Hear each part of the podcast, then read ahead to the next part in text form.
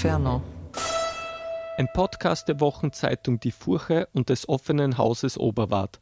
Übersetzt und gelesen von Katharina Thiewald. Gesang 12. Kentauren bewachen den Fluss aus Blut.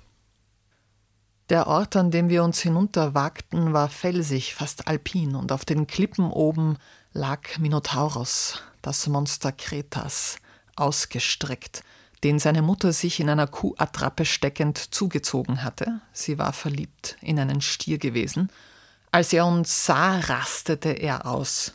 Vergil zu ihm, du glaubst vielleicht, dass hier sei Theseus, der dir den Tod gebracht hat oben in der Welt? Beruhig dich, er ist nur Tourist.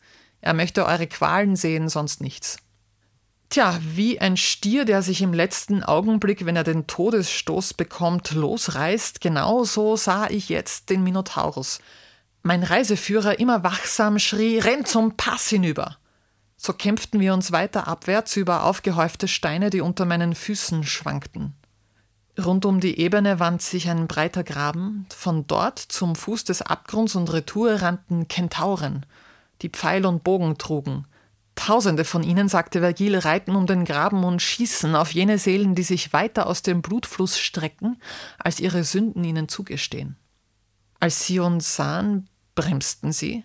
Drei von ihnen kamen uns entgegen: Nessos, der Herkules die Frau ausspannen wollte, Chiron, der Lehrer von Achilles, und Pholus, wie Vergil mir sagte.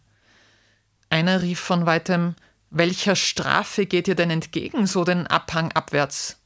Chiron sagte seinen Freunden: Habt ihr bemerkt, dass alles, was der Hintermann berührt, sich auch bewegt? Mein guter Meister sagte: In der Tat ist er ein Lebender. Ich wurde angewiesen, ihn durchs dunkle Tal zu führen. Er ist kein Räuber und ich bin kein Dieb. Bei der guten Macht, die mich die Schritte lenken lässt auf wilde Wege, gib uns einen deiner Truppe, der uns die Stelle zeigen kann, wo man den Graben überquert und meinen Schützling auf dem Rücken rüberträgt. Chiron gab uns Nessos als Eskorte und mit ihm setzten wir unseren Weg entlang dem Rand des purpurfarbenen Gekoches fort, wo das Gezeter der Gekochten ziemlich laut war.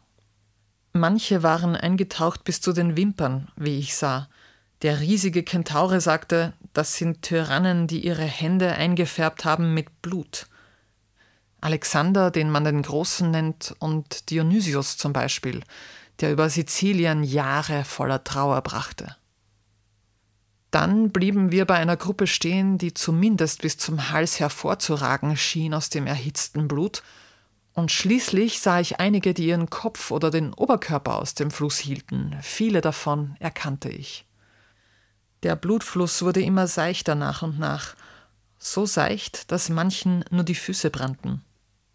Nessos erklärte, dass auf der anderen Seite der Fluss aus Blut auch wieder tiefer wird und sich die göttliche Gerechtigkeit dort Attila, Geißel der Erde vorgeknöpft hat. Auch Pyrrhus, Mörder Priams seinerzeit in Troja. Daraufhin drehte er sich um und überquerte noch einmal die Furt. Blinde Geilheit, irre Wut. Im kurzen Leben heizen sie uns ein, im langen kochen sie uns aus.